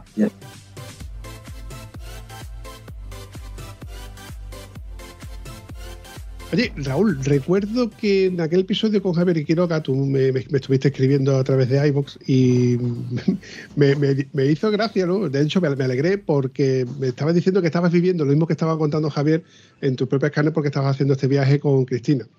En este caso te tengo que meter un poco la bronca porque Cristina, por ejemplo, no disfruto de ese podcast y a lo mejor de, ese contenido que estaba contándonos Javier porque no tenía intercomunicador. Yo estoy seguro que para un próximo viaje igual sería conveniente de que le pusieras un intercomunicador y por lo menos en lugar de estar pensando en lo que está viendo en la carretera precisamente, pues esté maldiciendo al Bambi por contar sus mierdas, sus historias y su tiesura y a lo mejor se lo, está, se lo esté pasando bien o hablando contigo o escuchando música incluso.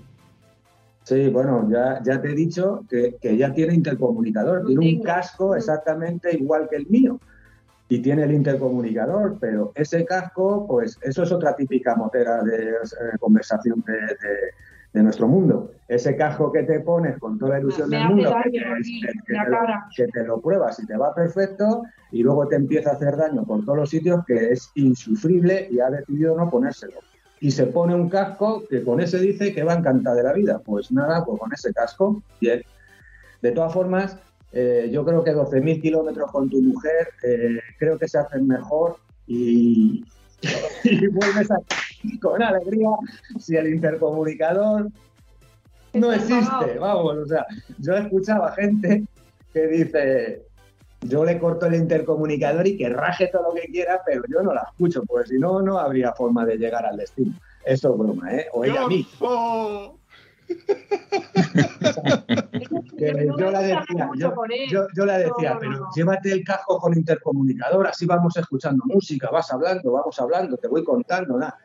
Y ella decía, no, no, yo el otro casco. Y yo, bueno, pues si no se lo lleva, yo al final digo, pues mejor, así Sí. no me da la tabarra todo. Por, por Noruega, la verdad que por ahí no puedes ir como más de 60. eh, como, Sí. Entonces iba muy despacito y cuando veíamos algo, es que era todo tan bonito, es que no sabía yo, mm, mm, mira, mira esto qué bonito, ¿sabes? Me daba como cosa también molestarle, que iba con... Pero Raúl, Raúl, y él me escuchaba. Raúl, mira qué bonito, mira qué bonito. O él me hacía así, mira qué bonito, ¿sabes? Nos hacíamos señas y ya está. entonces hemos podido, la verdad, que hablar bastante sin tantas palabras.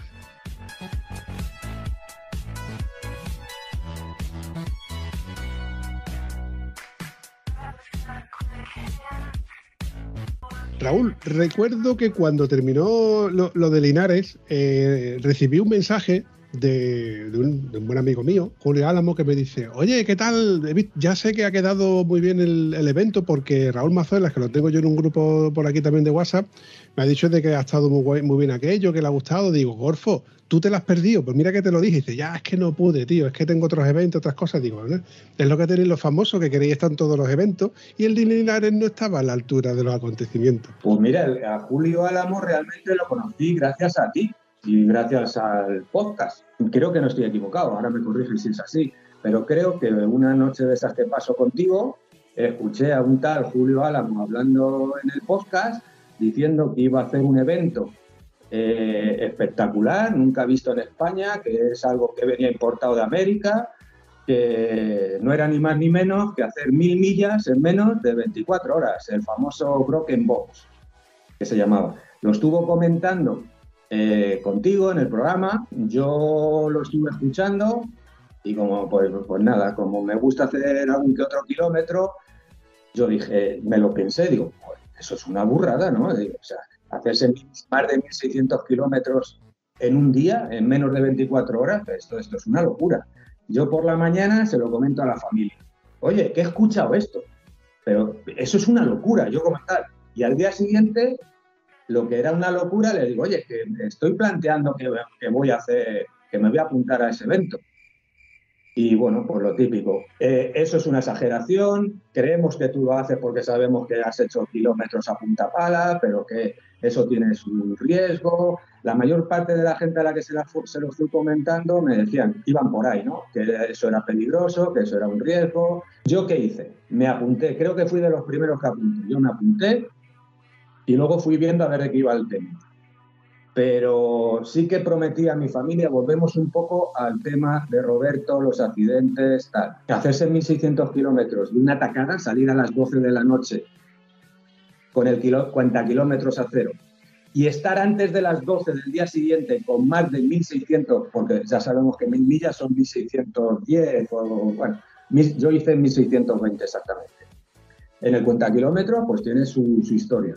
Pero yo le prometí a mi familia, a mis hijos y a Cristina, mi mujer, que iba a ser consciente de que en cualquier momento que yo me notara eh, cansancio, que ya no, que no conducía como debía, que no tenía la atención que hay que tener para manejar una moto, yo cogía, me paraba, me iba a un hotel, me quedaba a dormir y al día siguiente para casa. No sé si me estoy explicando. O sea, yo solo tenía, claro, pero los hice fácil. O sea, yo a las 9 de la noche me estaba comiendo una hamburguesa eh, donde, donde fue la salida, que era la llegada, en, Pozuelo, en, en, Revival. en Revival Café, en Pozuelo de Alarco.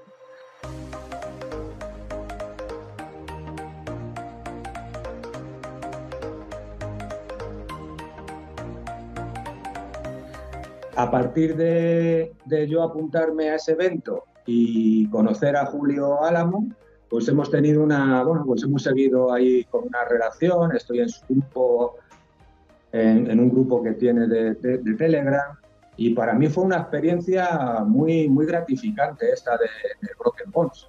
La verdad es que conocí a mucha gente, eh, lo disfruté mucho. ¿Quieres que, ¿Quieres que cuente un poco el tema del Broken? Eh, ¿Vampi?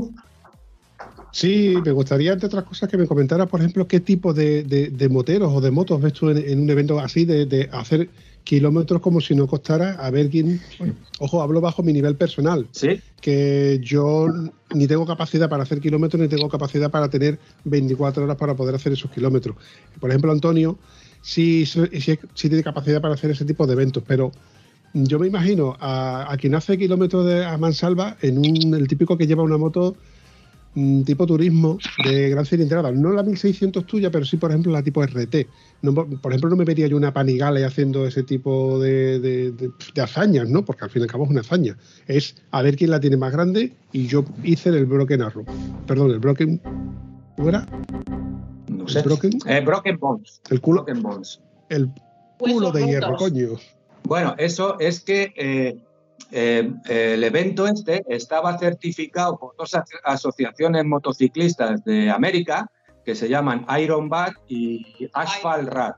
Iron Bat es lo de El culo Iron, de, el culo de chapa. es el culo de hierro, el Asphalt Rats son, Son las ratas ratas del de asfalto. asfalto y este es el Broken Bones, los El, bro- rotos. el Broken Bones eh, eh, consistía en que tenías que hacer los 1600, la- las 1000 millas en menos de 24 horas con unos condicionantes. Tenías que ir pasando por unos checkpoints y justificar que habías pasado por esos checkpoints, ¿vale? Algunas veces eran fotos, otras veces eran tickets de gasolina o tickets si no tenías que repostar. eh, comprabas una botellita de agua en la gasolinera o lo que fuera, unos chicles y tal.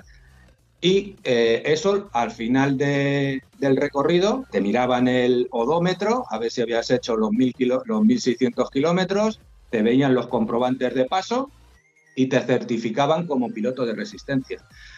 ¿Eso vale para algo? Pues no vale para nada, porque lo has hecho y ya está. Pero bueno, de alguna forma es una asociación a nivel mundial que hace certificaciones de pilotos de resistencia. Ya está. Yo lo hice, pues no porque a ver quién la tiene más larga, ni nada de nada. Yo simplemente, sinceramente lo hice pues porque yo digo, a ver si de esta me harto de moto y me tiro una temporada aburrido de la moto o harto de moto o, me saturo ya de moto. Pero la verdad es que no fue así. Al día siguiente tenía ganas de, de seguir haciendo kilómetros.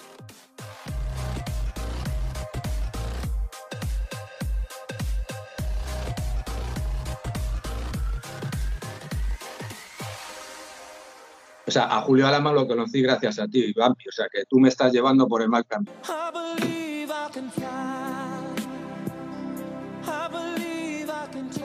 Sí, yo creo que a partir de ahora Cristina va, va, va- va a cogerme un poquito más de manía, ¿verdad? No.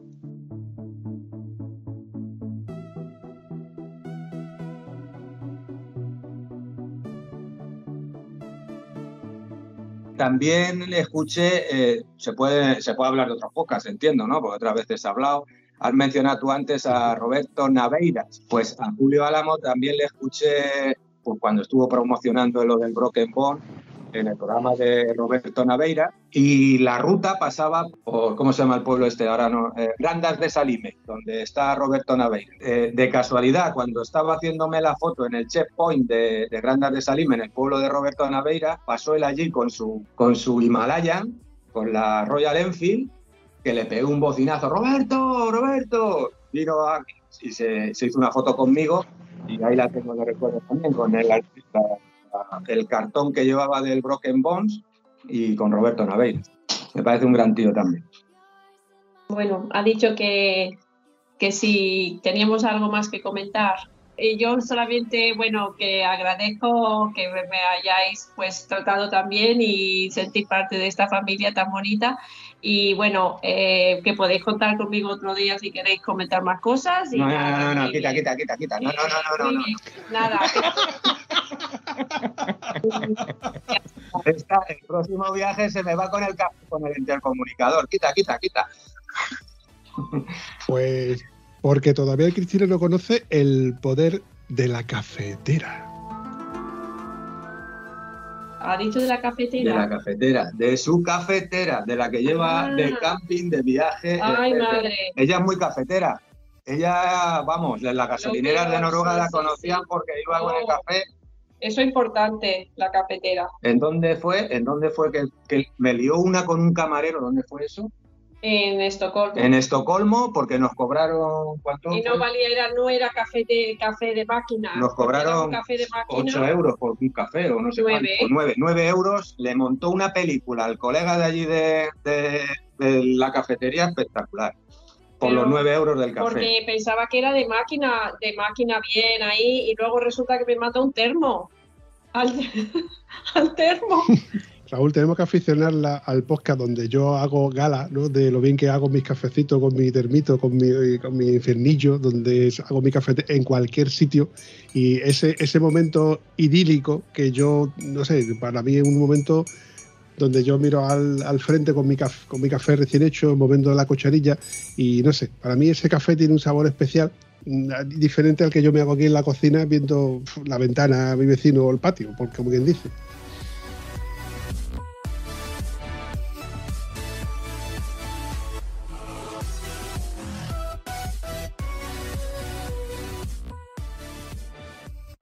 Nos cuentan muchas cosas en los viajes, de los viajes, concretamente este de Cabo Norte, ¿vale?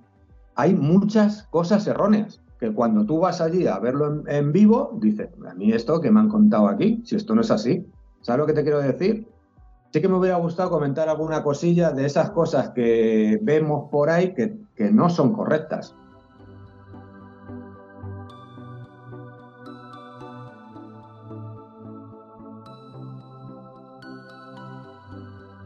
Tengo un canal de YouTube, pero eso es algo muy amateur, o sea, muy de, Sube vídeos y tal. o sea, eh, que es- no es, no tengo ninguna afición especial ni ningún interés especial con él. Eso es un, eso es, eso es algo que me ha quedado de la triste pandemia que hemos pasado todos, que nos tiramos un montón de tiempo en casa.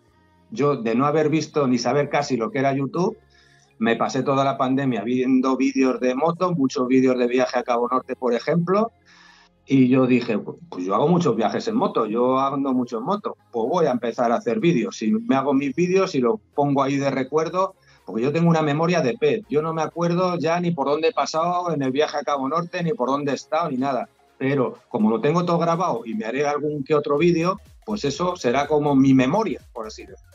Y ese es mi canal de YouTube, es poner un poquito mi memoria ahí y ya está. que de hecho hay un vídeo donde tú recopilas fotos y vídeos y experiencias de, de la quedada del podcast de Estado Civil Motero en Linares y está colgado en tu, en tu sitio de, de YouTube. ¿Cómo podemos localizar esos vídeos? Es, es muy difícil el nombre, es Raúl Mazuelas Cami 600.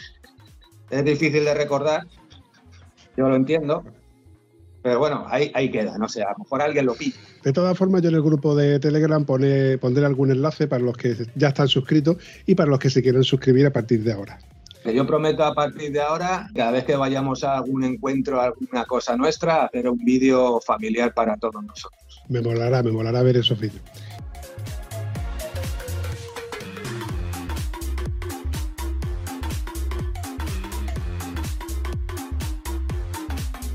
Y Roberto, ¿quién te iba a decir a ti que iba a salir el episodio como ha salido? A mí, bueno, tú sabes que a mí me encanta participar en tus episodios y yo me siento como pez en el agua, la verdad. A mí me encanta.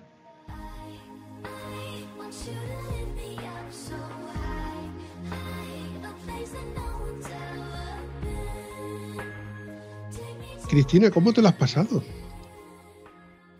Pues muy bien, la verdad que muy bien. Me lo he pasado muy bien. He podido contar alguna cosita, eh, escuchar también, bueno, la experiencia de Roberto, pues me, me llega bastante al corazón y bueno, me pues empatizo mucho y, y nada, eh, también me ha gustado mucho, que eres muy, muy amable, muy, pues como hay que ser, muy amable, muy amable. Y nada, que muy bien, muy contenta. Ay, Nada, un grandioso, grandísimo placer de formar. Además, me ha gustado cómo se ha despedido Cristina. Gracias por invitarme a esta gran familia. Espero que nos sigamos viendo muchas veces, que nos contamos, que nos contemos todas estas cosas y nos ayudemos mutuamente. Y nada, un grandísimo abrazo para todos los amigos del podcast. Encantado. Y que te mejore mucho, Roberto. Eso, Roberto. Pues, pues verás, mm, me siento mejor después del podcast, porque llevo muchos días aquí en casa que no sé dónde poner el culo, ni cómo ponerlo, ¡Ay, que me quedo muerta! que me duele la rabadilla. Pues la hora y media que llevamos no me ha dolido nada de nada. Estoy mucho mejor. Eso ha sonado regular, Roberto, porque de decir que antes te dolía el culo gracias al podcast y ahora le duele, le duele menos el culo gracias al podcast, mm, esto va a sonar a eh, Emual. A partir de ahora se va a llamar Emual. Que, es, que suene Eso. como suene, pero vamos, yo estoy aliviado, ¿eh? Pues nada, chavales, para mí ha sido un placer teneros a los cuatro, que esto empezó siendo un trío de tres aquí contándonos nuestras historias y resulta de que se ha venido Cristina, que para mí, la verdad, me ha llegado al corazón. Eh, Cristina, ya tienes aquí un amigo. Lo dicho, eh, me despido mm, con un gran sabor de boca de este episodio donde empezó siendo una cosa, fue siendo otra y al final resulta de que todos nos lo hemos pasado muy bien. Lo dicho, un abrazo. Si te ha gustado este episodio, puedes comentarlo en cualquiera de nuestras redes sociales. Es gratis y nos ayudas a seguir creando contenido. Y si además nos ayudas a compartirlo, nos haría mucha ilusión. Bueno, a la Vampi sobre todo, que es quien se le ocurra. Espero que os haya gustado tanto como nosotros. Hasta el próximo episodio.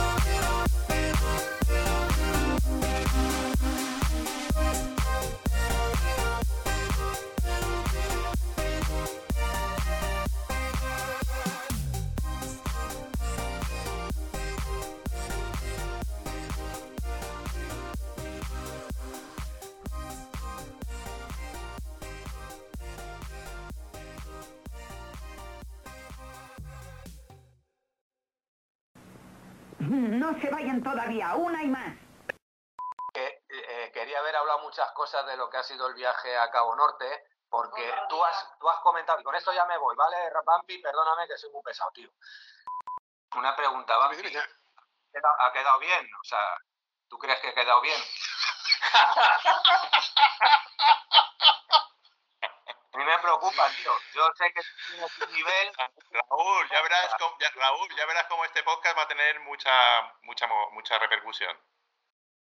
No, no, si yo, yo lo digo por el Bampi, que, tiene una- que tiene unos estándares de calidad y unas cosas que no se puede permitir ahí cualquier cosa. Pero vamos, pero vamos a ver, Raúl, te recuerdo que estás hablando con un tieso. ¡Tieso! Sí, yo no tengo, tieso. que yo no tengo ni, No, ni cánones, ni, estándares de calidad, ni nada, hombre.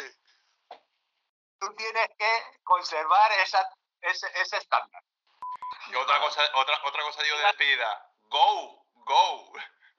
Que es el grito de guerra de Raúl. Ah, bueno, Sí, sí, es yo tengo esa manía, tengo Go. esa manía de, de Del decir go. go. Hago algún que otro vídeo, ya sabéis vosotros que hago en plan casero algunos vídeos de mis cosillas, de mis viajes, o de mis rutillas, o de mis cositas. Hago algún vídeo por ahí que subo a YouTube. Y esa tontería del go, pues yo qué sé. ¿Sabes por qué es lo del go? Labrada go. Pero, no, Porque pero es que, vivimos en Fuenlabrada. pero que me la Hola. aplico, pero que, pero que me la aplico, Raúl, me la aplico porque voy a, voy a seguir haciendo, yo, yo voy a seguir haciendo go con la moto. Exacto, muy bien, claro que sí. genial. Go siempre, Claro, claro. go para adelante. Go, go y para adelante siempre. Y nada, eh, Bueno. go. Raúl, despídete. ¿Cuántas horas me das? Te voy a dar, cinco- ¿Cuántas verdad? horas tengo? Dime. te voy a dar 30 segundos para que te despidas. Yo, yo quería comentar un montón de cosa. Ah. ¿Esto ya se ha acabado? Espera, yo, yo quería Te lo dije, Bambi, te lo dije. Es que- Raúl es una máquina. No, si le ¿Te dejáis, aquí tenéis rato. No, un segundito. yo ¿Te quiero das decir cuenta? una Esto, esto no sale. Esto no sale. Espérate, Raúl, espérate. ¿Te das cuenta, Raúl, cómo al principio tú, no, estoy un poco nervioso, no sé qué, y te dije, esto es una conversación entre dos o tres colegas, y se te va a pasar, es que no te lo he dicho, pero se te va a pasar la hora volando. Porque al fin y al cabo empiezas a hablar, empiezas a hablar de tu libro, de lo que tú realmente sabes, lo que conoces, y se te hace, vamos, lo que yo no me esperaba es que Doña Cristina, la primera dama, como habría que llamarla ya, eh, se, se- se uniera a nosotros, si no esto yo lo hubiera organizado de otra manera. Yo muchas veces sí que, sí que- Ay, perdón. Tira, tira. Ah, no, digo que, que, que yo soy de, de escanear muchos tickets de ciertas cosas, pues, pues si están defectuosas y tal. Bueno, ahí se quedan. O sea, pero esa idea, Roberto, la aplaudo, ¿eh? Creo que es buenísima idea. No, y es necesaria. Pero a nivel general, o sea, compras una cosa, tienes ahí el ticket escaneado, Es que si no es seguro no te lo paga, es que es verdad. los recibos del banco. O sea, sí, es otra idea bastante buena a apuntarnos. Sí, sí. Esto no sale, pero cuando te juntas con una parienta nueva, eh, lo del ticket escanearlo, ¿eso funciona también? Pues hay que descambiarla, digo.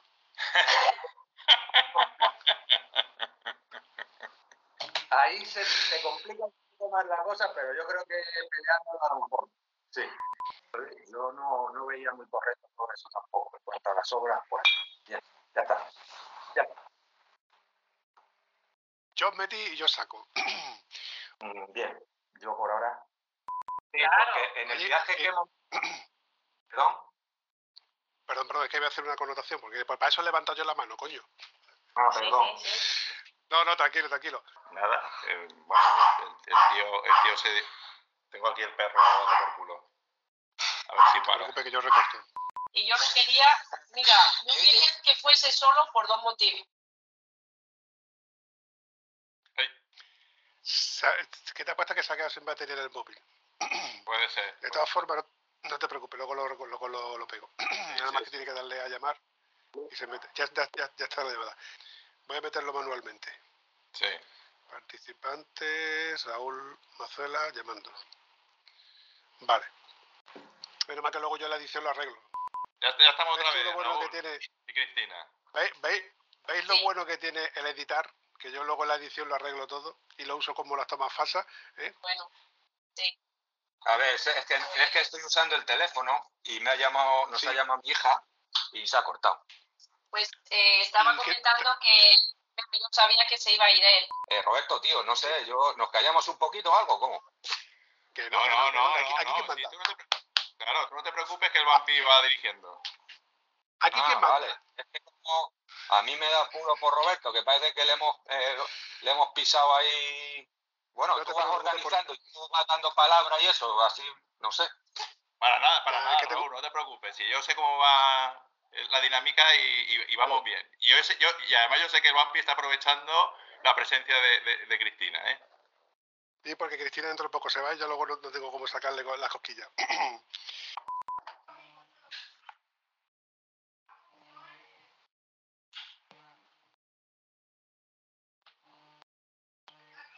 Vampi está haciendo sus pruebas.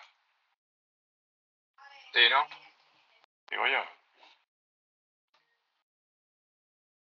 Pero eh, yo creo que no sabe que estamos aquí, ¿no? Sí, sí, sí. Nos está viendo además. Ahora, ahí está, ¿ves? Me estaba poniendo su micro y sus historias. Y aclarándose la voz. Yo no he hecho gárgaras ni nada de eso, hacía falta. Esto, esto tiene que ser como, como los cantantes de ópera, ¿no? que no me habéis dado tiempo a quitar todo lo que tengo yo por aquí. ¿Qué? Vale, ¿estabais escuchando música de fondo por casualidad? Mm, Yo no. No. Espérate que se me han desconectado los auriculares. Me cago en la mar. No te preocupes, estamos en pre. Espérate que voy a hacer un cambio de Espera un segundo. Espera. de sexo.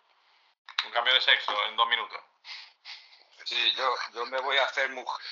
Yo, yo, yo tenía pensado hacerme mujer y lesbiana. Ya eres lesbiano, ¿no? Te gustan todas las mujeres. También es verdad. Hasta la mía. Esto, esto no lo estaremos grabando, ¿no? Tú avisa cuando empiece esto a Ya funcionar. está grabando, lo pone ahí ya. Sí, pone ahí arriba que estoy grabando, pero es, un, es periodo de pruebas. Ah, yo es que no sé, a ver, si, a ver si me va a costar el matrimonio a mí esto hoy. Espera, que me están ayudando aquí mi técnico de sonido. Tu técnico de sonido hay que darle mm, el 10%. Eh, eh, ya, se, ya se lo lleva. Hombre, tiene que Yo no tengo técnico ni sonido ni nada, ¿eh? Yo soy un tieso, como decís vosotros. Para eso. Hombre, por favor. Hombre, por favor. Tienes eso con recursos. Sí, sí, sí. No te creas. No es, no es oro todo lo que reluce, ¿eh? ¿Qué tal ahora? Sí, parece que sí. A ver, Raúl. Ahora no lo escucho yo a ellos. ¿eh? ¿No? No. ¿Que hable, que hable yo? ¿Te refieres? escucho yo ahora. Conectamos con el, eh, con el partido ahora, en la ahora. parte de Madrid donde está Raúl. A Raúl, adelante Raúl. Buenas tardes. Me alegro mucho de estar aquí y ya veremos al final si sigo opinando lo mismo. Pero ahora mismo encantadísimo. ¿Qué tal el ambiente en las Ramblas? ¿Me decís a mí? ¿Me escucháis? Sí, pero no hace falta que grites, coño. Vale, vale, vale. se autorregula. Vale, vale, vale, vale. Sí, parece que sí. Mis abogados y mis sicarios, por ese orden, os parten las piernas. Ay, y nos pongan la cabeza a caballo en la cama y todo eso también. Mira, mira cómo está Roberto, mira cómo, mira cómo está Roberto. Tú nomás que tienes que ver cómo está Roberto. ¿Eh? Desde Linares que me tocó los cojones. Bueno, aquí el tratar de tocar los cojones es mutuo, ¿eh? Eh, Raúl, Dime. Yo Eh, estoy un poco nervioso, te suelo decir. No ¿Por soy mucho de, de hablar. Ya ves, como dices ahí, yo estaba ahí un poquito aparte. eh, no, no es hablar con Pablo Motos o con Buenafuente, que es hablar con un tieso. Pues a, a- a Pablo Motos le llevé yo en el coche y hablaba con él como si fuera amigo mío de toda la vida, pero hablo contigo, Vampi, y me cuesta un poquito más. Con Roberto no, dice que, es que hablo mucho, pero contigo me cuesta más. Te tengo idealizado, no sé por qué. Será por- porque me has enamorado con, con esas noches que paso contigo, que no, no sé. También una cosa, desnudo, pier- desnudo pierdo, ¿eh? Bueno, pues eh, yo qué sé, el día que llegue ese momento ya me lo replantearé, pero hasta ahora mismo Es, es el nuevo Yo- José María, es el nuevo José María García de las noches. Yo digo que me voy contigo a la cama todas las noches y ahí está, ahí está. Empezamos, como diría el francés, empecé, empezón, como dice, como dice Antonio, empezón. Venga. Dale. Todos- lo, lo, lo, lo, lo, lo.